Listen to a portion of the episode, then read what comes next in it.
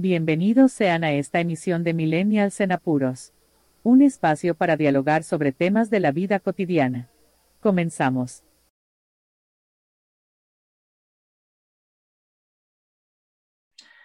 Hola, ¿cómo están? Sean bienvenidos a este espacio de reflexión en el cual estaremos dialogando sobre temas de la vida cotidiana.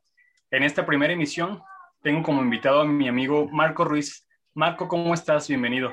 ¿Qué tal, Saulo? ¿Cómo estás? Buenas tardes, noches, días a los que nos sintonicen en diferente hora. Un gusto estar aquí en tu nuevo proyecto, este podcast, y pues andamos con toda la, actitud. Gracias. Oye, Marco, te explico brevemente de qué trata este, este proyecto. Se llama Millennials en Apuros. Entonces, este nombre me lo sugiere nuestro amigo Iván. La principal finalidad, como de hablar de este tema, es de que tú y yo principalmente pertenecemos a esta generación de millennials. Entonces nos hemos dado cuenta de que tenemos muchas problemáticas de nuestra vida cotidiana, incluso cosas que no sabíamos que son problemas y que las tenemos día a día y que no sabemos cómo afrontar. Entonces, el principal premisa o idea de este espacio es dialogar y sobre todo reflexionar sobre estos temas para dar no tanto soluciones, sino que un punto de vista diferente antes de explicarte de qué vamos a hablar en este espacio, quiero que nos compartas, por favor, a la gente que no te conoce, ¿a qué te dedicas? Híjole, una pregunta complicada. Nada, es cierto. Este, uh, bueno, mi nombre es Marco Antonio Ruiz como ya me presentaba Saulo. Eh, soy ingeniero en tecnologías de la información y comunicaciones y lamentablemente me dedico a lo que tanto tiempo juré que dije que jamás me iba a dedicar. Entonces soy docente en una universidad. Trabajo también, obviamente, como administrativo en el área de, sistemas de esta escuela y en ocasiones me toca impartir algunas materias referentes con esto de la, informática, matemáticas y bueno, según mi, perfil son las materias que, puedo realizar. Aunado a esto, pues imparto también algunos cursos, tanto para alumnos como para para docentes eh, referente a esto de las tecnologías de la información o sobre todo el uso académico del Internet y el uso académico de todas estas plataformas, tanto virtuales, de videoconferencia, etcétera, que ahora pues con todo esto de la pandemia se han vuelto muy virales, por así decirlo. Muy interesante, Marco. Y justamente a eso va el tema de hoy, ahora sí que directamente, como ya lo vio la gente a lo mejor en, en el fondo que tenemos, elegí el tema de las redes sociales para platicar contigo, ya que eres un experto en este tema de la comunicación digital, pero principalmente quiero centrarme en una red social que para mí siento que es la que predomina un poco más, sobre todo en nuestra cultura, que es el Facebook. Así que me gustaría debatir primero este punto con, contigo inicialmente. ¿Cómo ves a Facebook como herramienta en nuestra vida cotidiana? No tanto limitándonos a la generación millennial, sino sabemos que ya desde muy temprana edad hay uso, este uso de Facebook, incluso esta gente ya, la tía, la abuelita ya usan Facebook. ¿Cómo ves este uso como herramienta cotidiana? Mira, qué interesante la, la temática, este, redes sociales, eh, básicamente pues es lo que está ahorita de moda. Y con este nombre que le baja tu podcast, pues se vuelve todavía más llamativo, ¿no? Millennials en apuros. Eh, creo que es parte de lo que nos ha estado tocando viviendo o nos han estado forzando a vivir ahora con todo esto de la, de la pandemia y más específicamente Facebook, que yo creo que es una de las redes sociales más uh, usadas. Eh, es bien interesante hablar sobre, sobre esto porque básicamente Facebook ha evolucionado. Bueno, yo lo veo de, de, esta manera. Regularmente las aplicaciones, los programas, las redes sociales, algunas, van marcando la pauta de qué pasos eh, seguir o de qué manera irse transformando. En este caso, yo creo muy personalmente que los usuarios han ido haciendo que Facebook vaya evolucionando, porque hasta cierto punto todos los cambios que ha, tenido Facebook desde su inicio en 2004, eh, básicamente son propiciados por precisamente los usuarios, tanto tú como yo, como todos los millennials que consumen este tipo de, de redes sociales. ¿A qué me refiero? Se vuelve muy interesante porque Facebook ha hecho todo lo posible por mantenernos siempre en la plataforma. Entonces podemos definir su uso, eh, que básicamente se utiliza para, para todo, porque Facebook tiene la página de, noticias o la sección de, noticias, que regularmente como cuando te levantas de la cama, lo primero que revisas es tu Facebook, ¿no? Como si fuera el periódico matutino. A ver qué trae de nuevo el chisme el día de, de hoy. Eso en la sección de noticias. Tiene otro apartado, por ejemplo, que antes no tenía, que es Facebook Watch, que es una sección de videos Entonces ya no necesariamente tienes que ir tú a YouTube para consumir videos, sino también lo puedes hacer desde mismo Facebook. Hay otro apartado que se llama Marketplace, que es un lugar de compra y venta donde tú como usuario tienes acceso a todo este tipo de, de compra-venta de artículos. Ojo, no necesariamente tienes que ser una empresa, una página o algo por el estilo. Tú como usuario Saulo, yo como usuario Marco, eh, cualquier persona puede vender y comprar este, diferentes tipos de productos. Que de hecho tengo por ahí una publicación de unos taquetes eh, Adidas que compré eh, fue conmigo Ángel, si lo recuerdas, y tiene como ya casi un año que compré esos taquetes, entonces, si alguien está viendo eso y ocupa unos taquetes del ocho y medio, por favor, cómpremelos porque no me los pongo, no los uso, ni siquiera me gusta el fútbol, pero bueno, es otra historia. Eh, es señal de que tanto tú como yo podemos vender cualquier tipo de producto en ese apartado del marketplace. Y otro apartado que es el más reciente, por así decirlo, es el Facebook Parejas. Entonces, como uso, pues podemos utilizarlo prácticamente para consumir noticias, para ver videos, para vender o comprar cosas o también para encontrar el amor de tu vida, posiblemente. Está muy interesante. Destaco dos puntos que mencionas que se me hacen muy relevantes. Esto de Facebook Watch, o como se pronuncie, veo que no tiene mucho que salió, tal vez un año, un poco más, poco menos, pero me puse a pensar una vez, ¿por qué la gente usa tanto o acostumbra a ver tanto incluso películas en Facebook? Ahora con la pandemia, la gente que acostumbraba a ir a misa hacían transmisiones en vivo desde Facebook. Dije, ¿por qué ver videos en Facebook y no ver en YouTube? Después me cayó el 20 dije, es que cuando una persona pone, que pone prepago, recargas de prepago, regularmente viene incluido lo que es Facebook. Entonces, el uso de datos que te consume Facebook es muchísimo menor lo que te consume a, a YouTube. Entonces, si tiene una herramienta tan grande, y eso que dices tú de lo que son las ventas, sí me ha tocado ver muchísimos grupos de ventas incluso grupos que son específicamente situados a un instrumento en particular. Eh, hay el caso de páginas que se dedican únicamente a la venta de vehículos.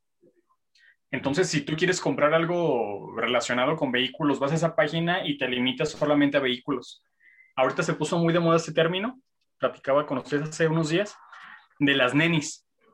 Surge de un meme, a lo mejor que ya tenía tiempo que se da ese fenómeno, pero ahorita surge como mucho la mención, que una neni cambia el, ¿cómo puedes llamarse el concepto de una mujer que vende a través de redes sociales? Principalmente mujer, porque también hay caso de, hombres. Pero esta mujer que para tener algún ingreso extra, comienza a hacer ventas, ya sea de cosas usadas que tiene, ya sea de ropa o, demás este, eh, herramientas o tipo de, accesorios o incluso gente que hace pedidos, ya sean páginas como Shane o, otras páginas que son de exportación, importación. Entonces, como que es una palabra que se hizo muy viral últimamente, pero por la gran fuerza que han tenido las mujeres vendiendo a través de Internet. Entonces, se me hace una manera muy práctica porque si yo busco unos tenis del 8 y medio, voy a, buscar y directamente Facebook me va a mandar con la persona que vende, como en este caso serías tú. Entonces sí, por favor, no me quedan, pero pues igual no te los compraba. Pero sí, también es, es, una herramienta muy útil que tiene para hacer muchas cosas. Yo también he visto como eso que dices de Facebook parejas. Es como un Tinder, pero en Facebook. También lo que son, hay una sección que acaban de meter no hace mucho donde hacen transmisiones en vivo. Esta gente que graba en streamings y, ese tipo de ah, contenido. También, entonces hay una, una gran cantidad. Y hablando de esta evolución de Facebook, yo empecé a usar Facebook en el 2010, si no me equivoco. En oh. aquel tiempo yo no usé, no alcancé a usar el Metroflog y esas otras redes sociales. Qué bueno, no te perdiste de mucho. pues a lo mejor no tenía una computadora o no, no sé, no tenía tan cercano esta, esas herramientas, pero Facebook fue como en sí lo primero que usé. Y me acuerdo que a la par estaba Messenger, el otro, el de los monitos verdes que daban vuelta. Ah, Entonces de repente desaparece y como que migro a Facebook y veo cómo crece. En aquel tiempo me acuerdo cuando usaba en el celular. Si comparamos hace 10, 11 años a la actualidad, aquel tiempo tener un celular era a lo mejor un lujo que no todas las personas tenían. Y actualmente realmente es una necesidad posiblemente usar el celular. Entonces un celular, por muy económico que sea, ya tiene aplicaciones, ya tiene redes sociales. Entonces sí es casi casi una parte de tu, de tu vida cotidiana tener ese tipo de, de redes sociales. Bueno, que déjame te digo, solo que sigue siendo un lujo, porque si vas a comprar un iPhone que te cuesta 20 mil, 30 mil pesos, yo por necesidad no compraba un teléfono tan caro, ¿verdad?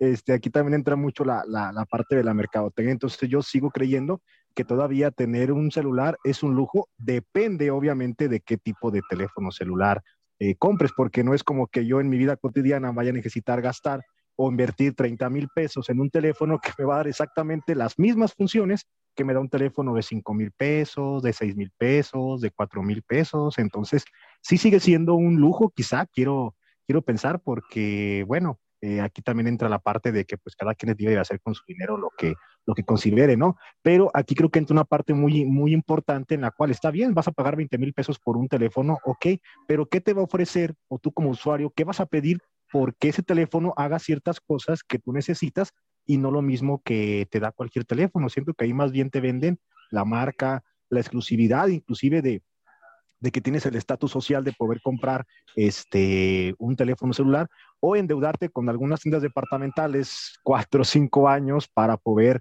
eh, pagar un teléfono que de entrada te cuesta 20 mil y que a lo mejor te va a acabar costando unos 50 a crédito. En Coppel. Bueno, sí, este, tema es interesante, pero siguiendo un poco con, con, lo que es Facebook y estas herramientas y funciones que tiene además, el tema principal que yo denoto de Facebook es como este perfil, que es esta página personal, o a veces también usada para empresas, pero es lo que tú muestras a la demás. Entonces quisiera poco platicar contigo de eso, tanto definir qué es un perfil o cuál es la función que tiene en esta interacción en redes sociales. ¿Cómo puedes definir lo que es un perfil? Claro, eh, es muy interesante porque es básicamente en lo que se centra la mayoría de la, de la atención, ¿no? Yo creo que cualquier usuario nuevo, este, a lo mejor te incluyes, me incluyo e incluimos a las personas que nos están viendo. Eh, yo creo que lo principal a la hora de crear una cuenta de Facebook es llenar tu perfil, es decir, vas a poner tu foto de perfil, tu foto de portada, eh, qué tanta información vas a compartir tuya, o sea, de manera personal y con quién lo vas a, a compartir. Facebook te maneja diferentes tipos de, de privacidad. Eh, quién puede ver tu contenido, tus historias, todo el material que tú compartes ahí, si son tus amigos o un grupo determinado de personas, eh, conocidos, amigos de tus amigos o público en, en general, ¿no? Entre otros tipos de, de, publicidad.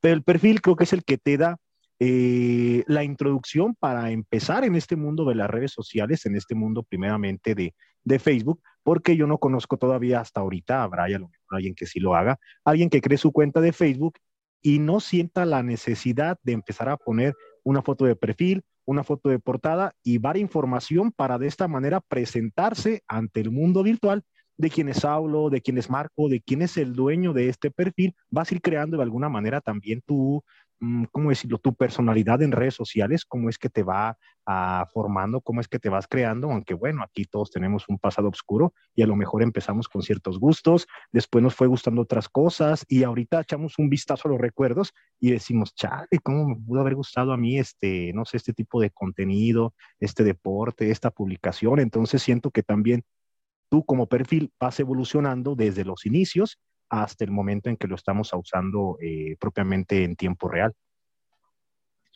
Muy interesante eso de los recuerdos. Yo me gusta revisar los recuerdos que tengo porque hay unos que eh, recientes de dos, tres años y he cambiado mucho mi manera de pensar. Me sirve porque digo, bueno, así pensaba en aquel tiempo y yo consideraba que era lo correcto. Ahora tal vez con un poco más de madurez pienso de manera diferente y digo, bueno, sí he madurado en estos pocos años Incluso a veces he visto recuerdos de 2012, 2013 y digo, ¿qué madurez tenía en aquel momento para publicar eso? A lo mejor me gustaba algún pensamiento que publiqué o algún comentario y digo, bueno, sí, sí era yo, no, no me reconozco. Sí me da pena cuando veo publicaciones que tienen muchas faltas de ortografía o cosas por el estilo, pero son parte del crecimiento, como que nos sirve, es como si hiciéramos, fuéramos historiadores. Imagínate que llega una persona a los 60 años y a ver quién eres en Facebook. Entonces, todo lo vamos como almacenando o lo vamos registrando como si fuera una bitácora de nuestra vida. Puedo revisar dónde estuve hace dos años, puedo revisar alguna relación pasada que tuve, puedo revisar muchas cosas como que sí vamos mostrando mucho. Y esto que mencionas de la privacidad es algo muy, muy relevante. Hay gente, y es muy respetable el uso que le da cada quien a Facebook, pero hay gente que comparte eh, para mí demasiada información en Facebook, incluso por temas de seguridad. Mm, comparten en dónde estás, comparten qué están haciendo, qué hacen de su vida cotidiana, en dónde viven, cuánto gastan, cuánto. Entonces, en la situación de ahorita de inseguridad, como que son temas que pueden ser muy peligrosos si no se usan de manera adecuada. Y alguien una vez me platicaba, decía, es que a veces, aunque tú manejes tu información privada, que tú tengas solamente que tus amigos vean alguna información, supongo que tú tienes tu información privada totalmente, que solamente tu círculo cercano de amigos puede verla y que no tengas muchos contactos.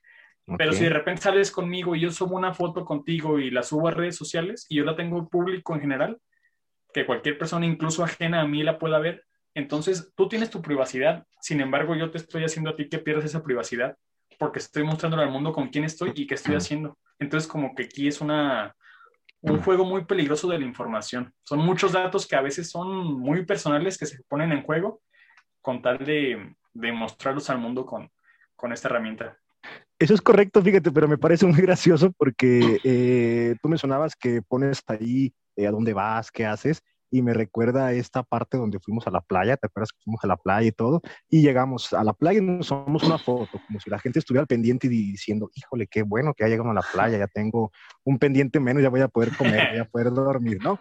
Eh, tomando eso como, como ejemplo, ¿verdad? Este, como tú dices, no está bien, no está mal, pues cada quien es libre de, de poner lo que, lo que guste en redes sociales, pero sí se vuelve inclusive en ocasiones alguna problemática porque exageradamente subimos muchas historias, exageradamente subimos muchos eh, videos, mucho contenido, de que si voy a comer, primero necesito tomarle la foto a lo que voy a comer para después podérmelo eh, comer. Si voy a ir a algún lugar, necesito primero tomar una foto de que ya llegué para que los demás no tengan el pendiente y ahora sí empezar a disfrutar las vacaciones. Entonces se ha vuelto tal esta cultura informática, si podemos decirlo de alguna manera, que es parte de lo que cotidianamente hacemos. Voy a entrar a la escuela, pongo la dirección y automáticamente, si te fijas, cuando estás en algún lugar, por ejemplo, vas al lago de Camecuaro, vas a tomar una foto, la inteligencia artificial o el algoritmo de Facebook ya te da por default la ubicación. ¿Quieres eh, acceder a que bueno, es como acceder. ¿Quieres eh, confirmar que tú estás tomando una foto en el lago de Camecuaro? Entonces ya automáticamente te va dando este tipo de algoritmos los lugares en los que tú eh, vas estando.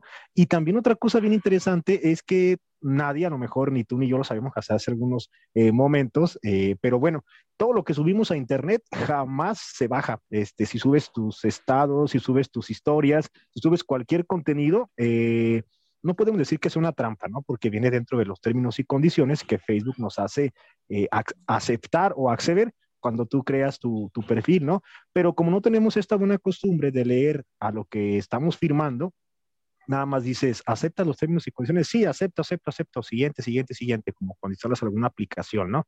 Y acabas con un antivirus, con un navegador o algo por el estilo. Entonces Facebook indica en algunas partes esta, esta opción, ¿no? O esta ¿cómo se puede decir? Política, si podemos decirlo de, alguna manera. Todo, todo contenido que subas tú a Internet, no necesariamente a Facebook, ¿eh? todo, todo, toda información que subas a Internet, difícilmente se va a, bajar. Empieza a transitar por la red, empieza a navegar. ¿Quién dice que a lo mejor no tenemos un meme? Ni siquiera nos hemos dado cuenta, como los memes que hemos consumido de personas que ni siquiera conocemos y mucho después ellos se dan cuenta que se hicieron eh, virales. Entonces es bien interesante que todo lo que subimos, aun cuando sea parte de nuestro perfil privado, Facebook lo puede manejar como él considere más pertinente. Si tú algún día decides eliminar tu perfil de Facebook, tú crees que todo lo que subiste se va a eliminar. Tus fotos, tus portadas, tus fotos de perfil, tus historias, tus estados, y no, aparentemente se borra para ti pero sigue estando presente a lo mejor no en la red social, a lo mejor sí como está en la red social, pero sigue divagando por ahí en, en Internet. Una prueba de esto es que googlense, hagan la, la, la prueba, googlense con sus nombres, sus apellidos o como están en perfil y seguramente va a aparecer algo de informaciones en Google. A lo mejor es una palabra bien utilizada, ¿verdad? Googlearse, pero bueno, googlense y seguramente va a aparecer alguna información que los puede sorprender. Qué interesante está eso sí, sí, no sabía que no se podía bajar la información. Y me queda una duda aquí, te pregunto tú que, tú que sabes un poco más. Yo, por ejemplo, para usar las aplicaciones que tengo, algunas del banco, me pide para generar un token o para hacer una operación, lo que es la huella del dedo, pues, y, me pide que en algunas veces reconocimiento facial. ¿Crees que hay algún problema si, por ejemplo, Facebook, algunas aplicaciones o mi celular mismo me reconoce ya la huella? Si yo accedo a alguna aplicación como esta de a ver a quién te pareces o cómo te ves con 10 años más o demás, que te pide información, ¿crees que sean capaces de tomar lo que son tus huellas de los dedos o tu reconocimiento facial? O si se puede usar esa información en tu contra? ¿O cómo es el procedimiento? Híjole, pues yo creo que de poder se puede, ¿no? Todo lo que te digo que es internet obviamente se puede, se puede manipular. Lo veo a lo mejor un poco eh, complicado porque básicamente lo que haces es poner tu huella digital en tu dispositivo, entonces es como algún almacenamiento local, tú lo haces directamente en tu, en tu dispositivo. Es decir, si tienes bloqueado alguna aplicación con algún patrón o alguna aplicación con huella o alguna aplicación con rostro, se hace únicamente en tu dispositivo localmente, porque a lo mejor si vas a otra computadora que no tiene una cámara, no vas a poder a lo mejor utilizar el, reconocimiento facial. Cabe la posibilidad, desde luego, de personas que se dedican específicamente a, a, robo de información, robo de identidad, este, pues de que se puede, se puede. Fíjate qué tan se puede que actualmente los delincuentes se han actualizado también en este tema de, la informática, de la tecnología, que estaba viendo por ahí eh, un video acerca de, no es informativo, es, más bien como algo eh, haciendo pruebas y todo esto, no es como para que lo pongas en práctica ni nada, pero con una computadora, con un access point, puedes hackear directamente la computadora de un coche moderno, entonces ya no ocupas la llave manual, el abrir los, vidrios, los cristales, este, forzar las cerraduras, simplemente le mandas un código a la computadora del coche y ¡pum! te bota los seguros, te quita la alarma. Entonces, de que se puede, quizá a lo mejor sí haya eh, muy pocas probabilidades de, que sea este, posible, pero eh, pues no creo que a lo mejor como siempre lo he dicho, ¿no? Que las personas que se dedican a esto estén al pendiente de ti, Saulo, estén al pendiente de mí, Marco, estén al pendiente de todas las personas mortales aparentemente, ¿no? Porque qué tanta información podemos manejar en nuestras redes sociales, o sea, no somos como pues una figura pública, una figura importante en la cual las demás personas quieran interesarse por, por nuestra información, que claro, los tokens sirven de mucho porque le va a dar ¿cómo decirlo? Le va a complicar la chamba a los que se dedican a esto, no va a ser tan, tan, tan fácil y sencillo, le vas a poner como otra barrerita por ahí, que igual la pueden brincar, pero le vas a dar un poquito más de problemas o un poquito más de lata el hecho de que tú generes un token. Recordemos que el token es esta eh, clave en tiempo real que se va actualizando, nunca es la misma, entonces puede ser que sea más complicado descifrarla en a lo mejor 30 segundos, un minuto, que esta clave va cambiando constantemente, precisamente para evitar que, por ejemplo, en el caso de los bancos, tú, puedas meter tu, tu, NIP, tú puedas meter tu número de tarjeta, tú puedas meter este, el código de, de caducidad de la tarjeta, te manda un token directamente con algunas aplicaciones y esto hace que cada cierto tiempo esté cambiando este token para evitar o hacerlo más difícil eh, que pueda sufrir de robo de información, robo de identidad, pero no descartemos la posibilidad de que también se puede llegar a caer en estas trampas, por así decirlo. Pues de todo el mundo maneja mucho dinero, pero 20 pesos son 20 pesos. y te quiero preguntar, ahora que me, ahora que me das esta respuesta, yo sé que a lo mejor, bueno, hace poco vi que Instagram eh, publicó, anunció que podía acceder a tu cámara. Entonces muchos tapando la cámara que usan Instagram. Pero aquí yo sé que a lo mejor un hacker no se metería a ver qué estoy haciendo porque nuestras vidas a lo mejor son un poco irrelevantes en cuestión de lo que pretenden ellos pero a la vez me causa este, este ruido, esto que sí siento que sí somos importante como valor de mercancía. Aquí viéndolo en el mundo de las ventas, en el mundo del consumismo.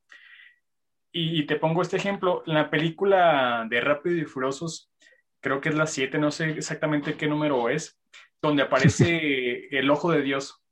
Entonces, Es como un hacker que puede, o no sé, sistema, no sé qué sea, que pueden acceder a todas las cámaras que hay en el mundo. Entonces, es muy fácil encontrar a cualquier persona porque se conectan a una cámara de, un vehículo, se conectan a cámaras de la calle y, encuentran a la persona que, buscan. Entonces, en ocasiones así me siento porque si busco yo en Mercado Libre eh, audífonos tales, 10 minutos después me meto a Facebook y el primer anuncio que me sale de Mercado Libre son exactamente los audífonos que, que acabo de buscar. Incluso a veces siento que, que hasta lo que pienso lo, también lo, lo descifran ahí. Es que me, me, siento a veces muy acosado en este aspecto de que no puedo buscar una cosa porque inmediatamente me llenan de, de, publicidad.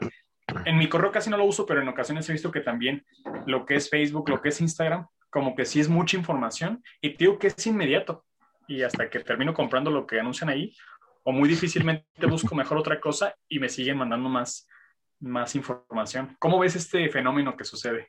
Sí, pues yo creo que no es de extrañarse, ¿no? Eh, lo digo en el, en el sentido de que utilizas una cuenta de correo electrónico para loguearte en Facebook y esa misma cuenta de correo electrónico casi siempre es la que se vincula con Instagram, eh, con Snapchat, con Twitter, con otros tipos de redes sociales, con YouTube inclusive. Entonces es la misma cuenta de correo electrónico, nada más utilizada en diferentes redes sociales, ¿no? Si a esto le agregamos que prácticamente Facebook también ya acaparó WhatsApp, ya acaparó Messenger, ya acaparó Instagram, pues básicamente todos nuestros datos, nuestra información, pues están compartidos en todas estas aplicaciones, ¿no? Entonces todos estos algoritmos que utilizan las, las redes sociales, pues sí, básicamente no es como que nos estén espiando, por así decirlo, ¿no? Que estamos diciendo en el grupo, que estamos, este, eh, utilizando en Facebook o algo por el estilo. No, se basa en las búsquedas recientes. De hecho, hay un tipo de algoritmo eh, que me recuerda a esa película de Wi-Fi RAL. Este, no la han visto, la recomiendo, está muy interesante. Habla un poquito de este manejo de la informática y la, y la navegación, sobre todo en Internet.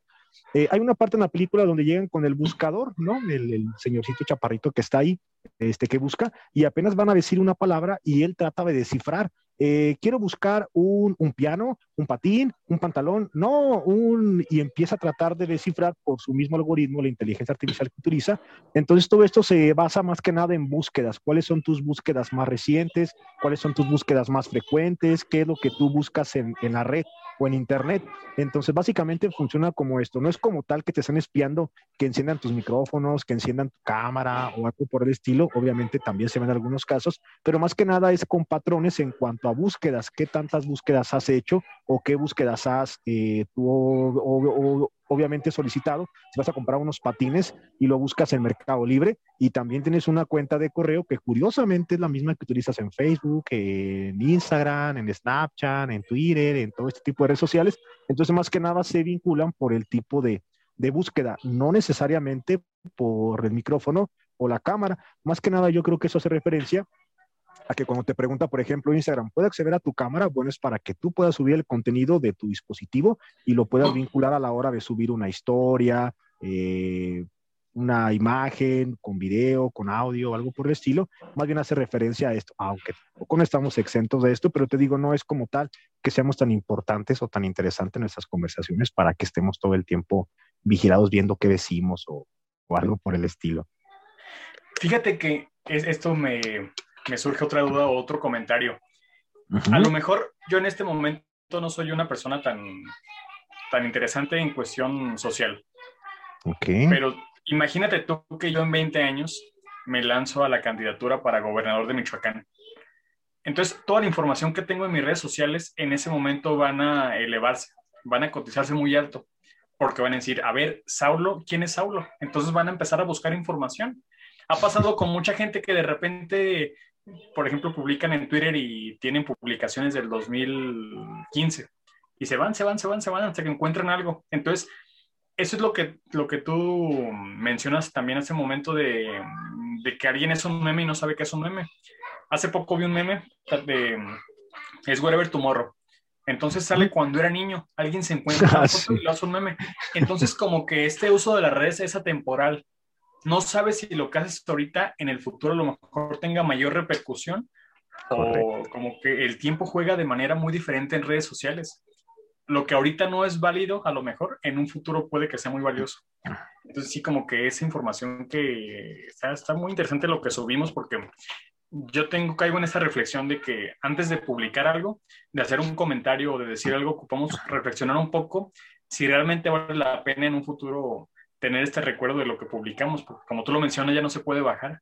Entonces, a lo mejor puede ser algo que nos, que nos incomode en un futuro.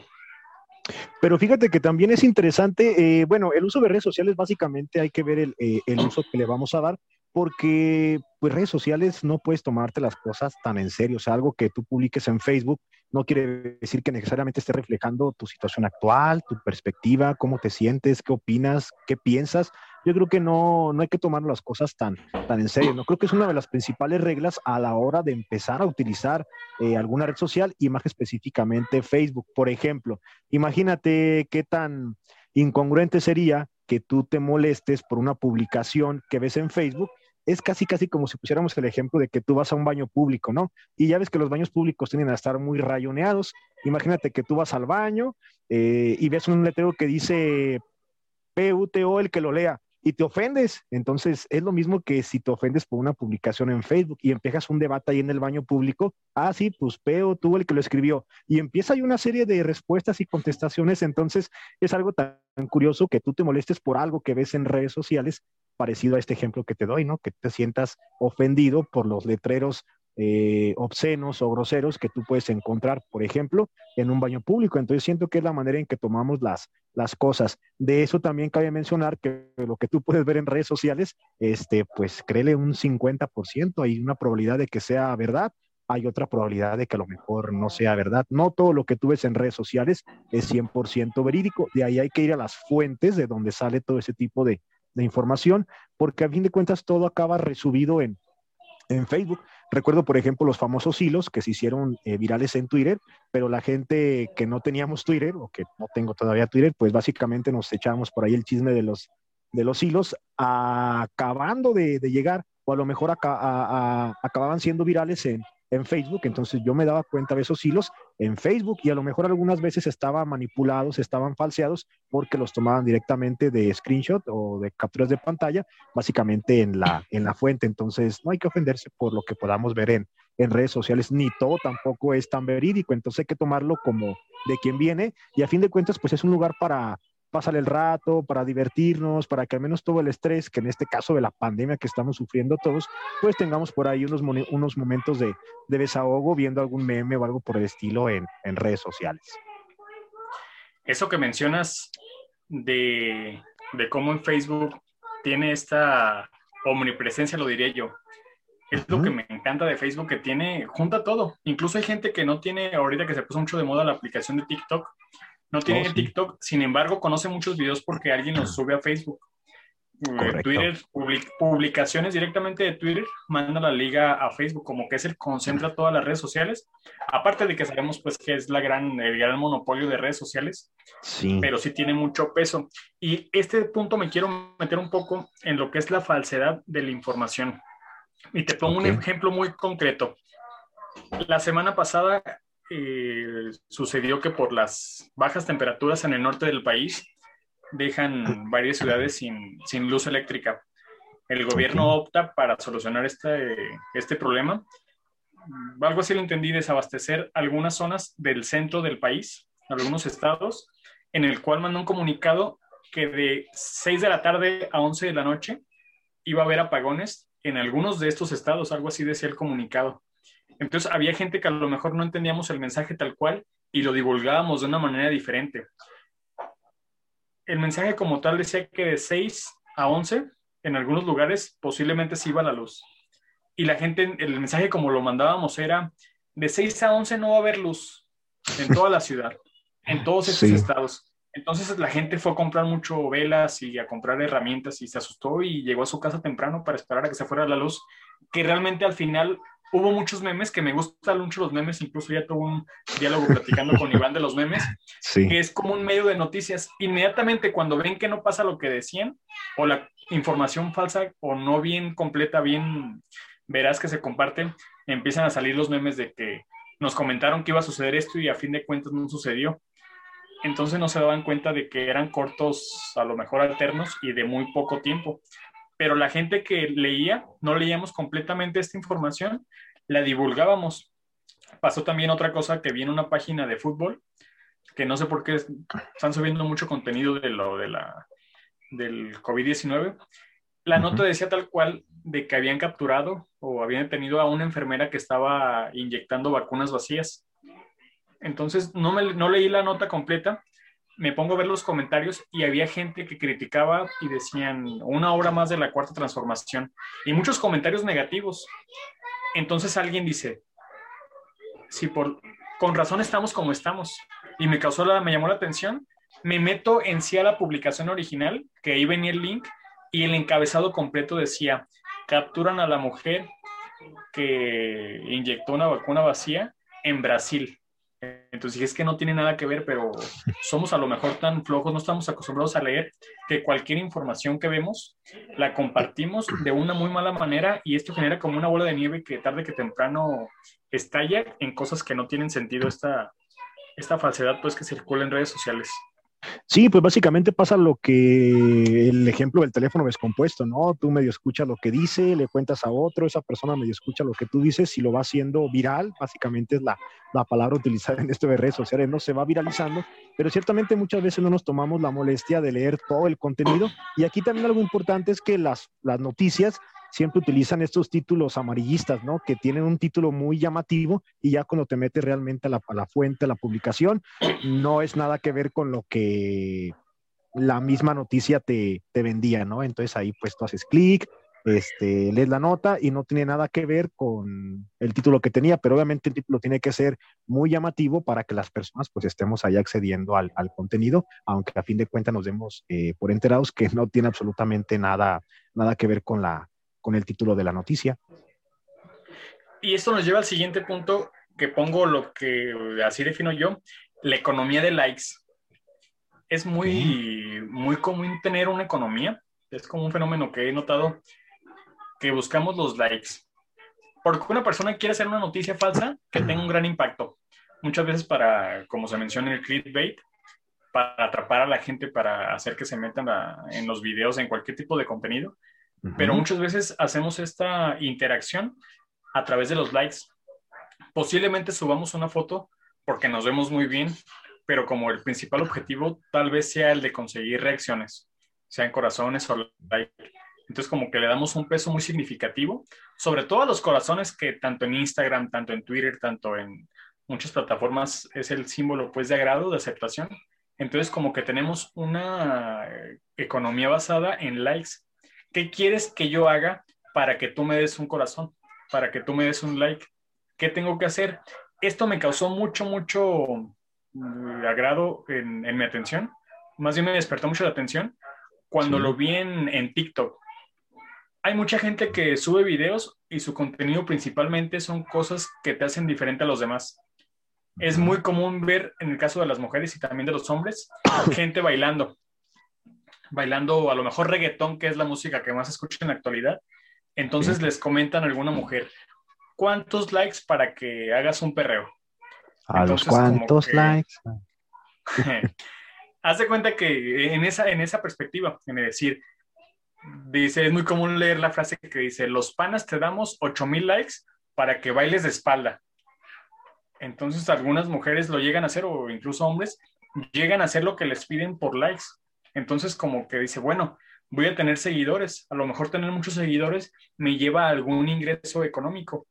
Entonces, como que es una economía basada totalmente en likes y algunas personas llegan a modificar su actividad, su, su conducta o incluso su identidad basada en lo que te genera una reacción, lo que te genera un corazón. Si a lo mejor yo me tomo una foto en la que siento y me veo muy bien, subo la foto y voy a tener muchas reacciones y eso me va a hacer sentir a gusto conmigo mismo porque me siento aceptado.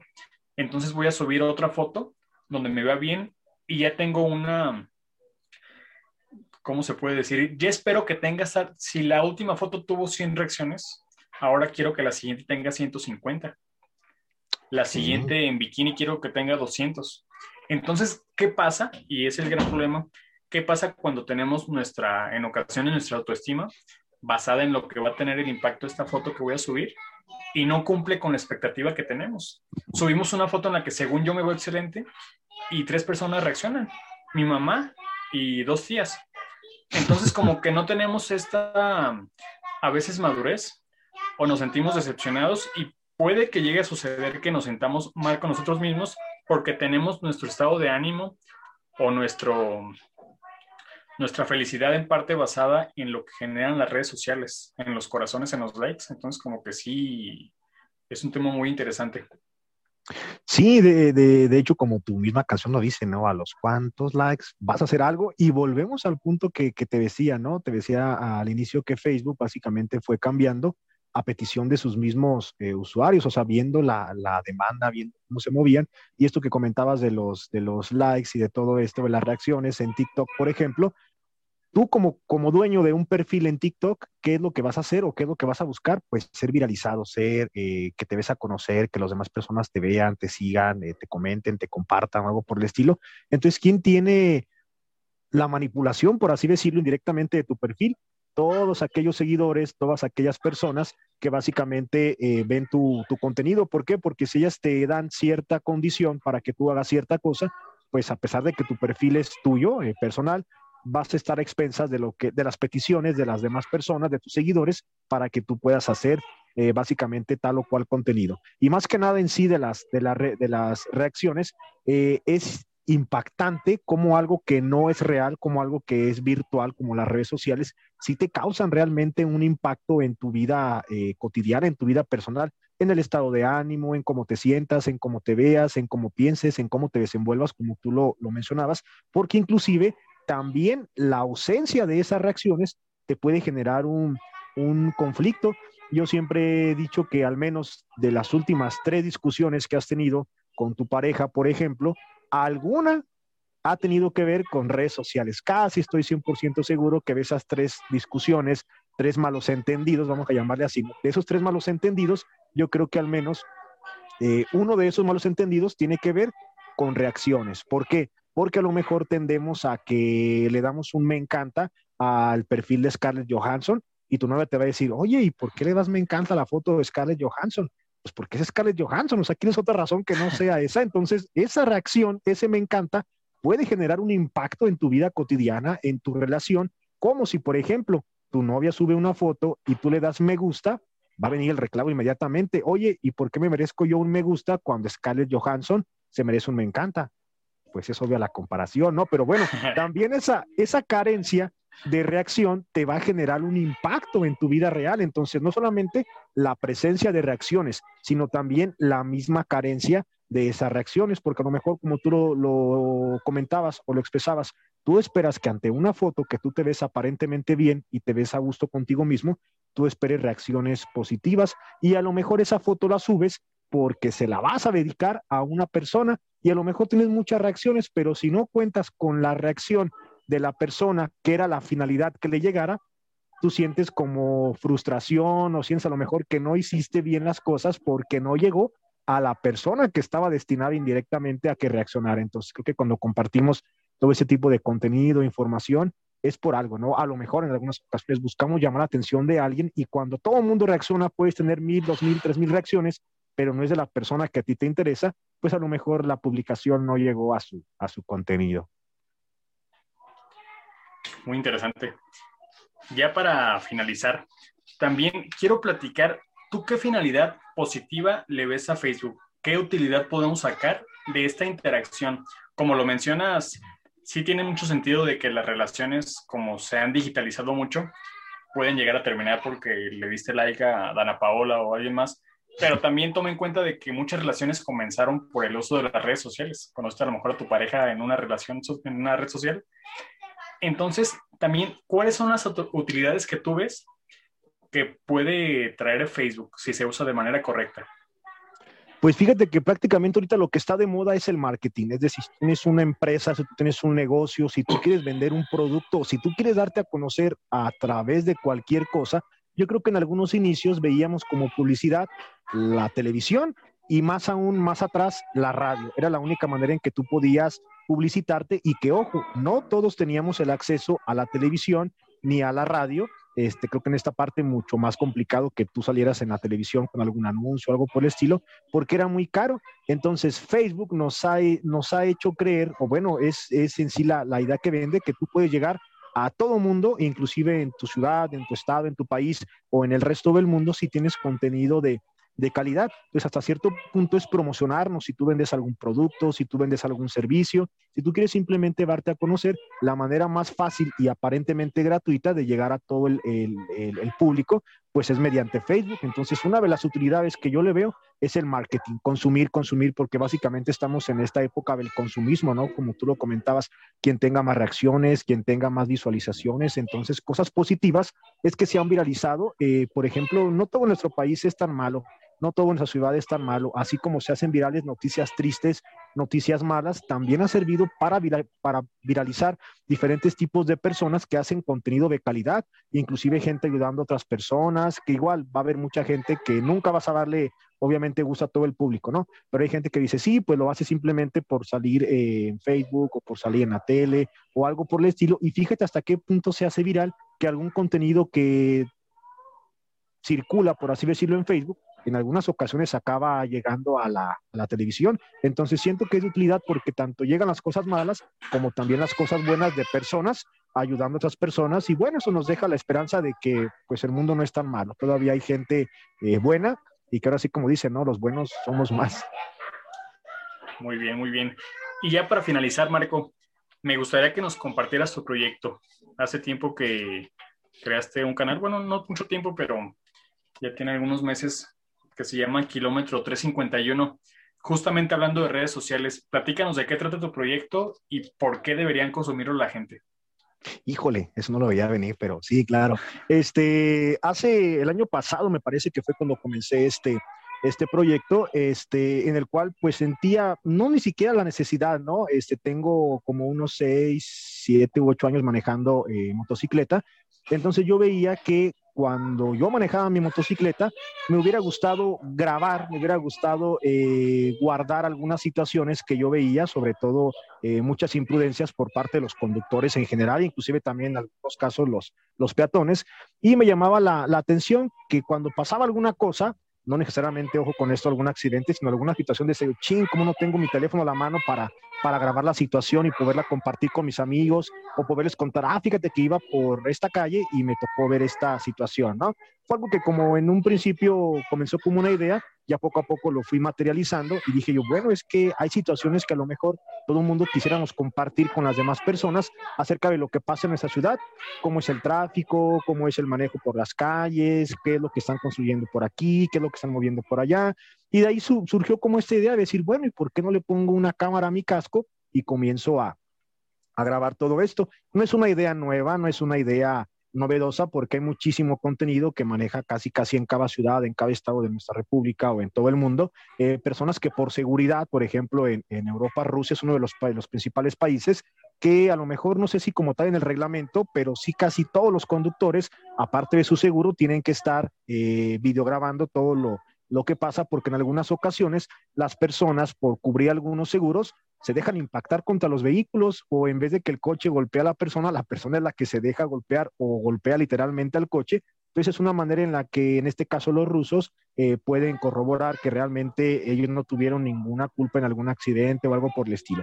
En nuestro país pues no es tan común que sea tan, tan obligatorio o algo por el estilo, pero sí es de mucha utilidad porque a la hora de algún accidente, a la hora de alguna situación, tú tengas eh, pruebas con qué comprobar que eres inocente, aunque bueno, pues tristemente en nuestro país ya sabes que eh, somos culpables hasta que se demuestre lo, lo contrario. Y este tipo de grabaciones muchas veces nos puede librar de estas situaciones. Pero bueno, surge a partir de eso, entonces dije, bueno, voy a poner una cámara a mi casco y voy a empezar a, grabar, voy a empezar a, documentar todo lo que yo puedo ver, todo lo que yo puedo este, vivir en mi transcurso de mi casa al trabajo, los días que, que salgo y algo por el estilo. Y decidí empezar a hacer un, un, canal en Facebook y un canal en, en YouTube acerca de lo que yo grababa, las situaciones que yo podía ver con una especie de, narración muy personal, cabe mencionar, de lo que yo pienso acerca de lo que veo en la ciudad, de lo que ven los semáforos, de lo que ven algunos conductores, de lo que ve inclusive también en algunos eh, peatones, porque muchas veces pues no, no, no, estamos en esta cultura vial, no estamos educados en una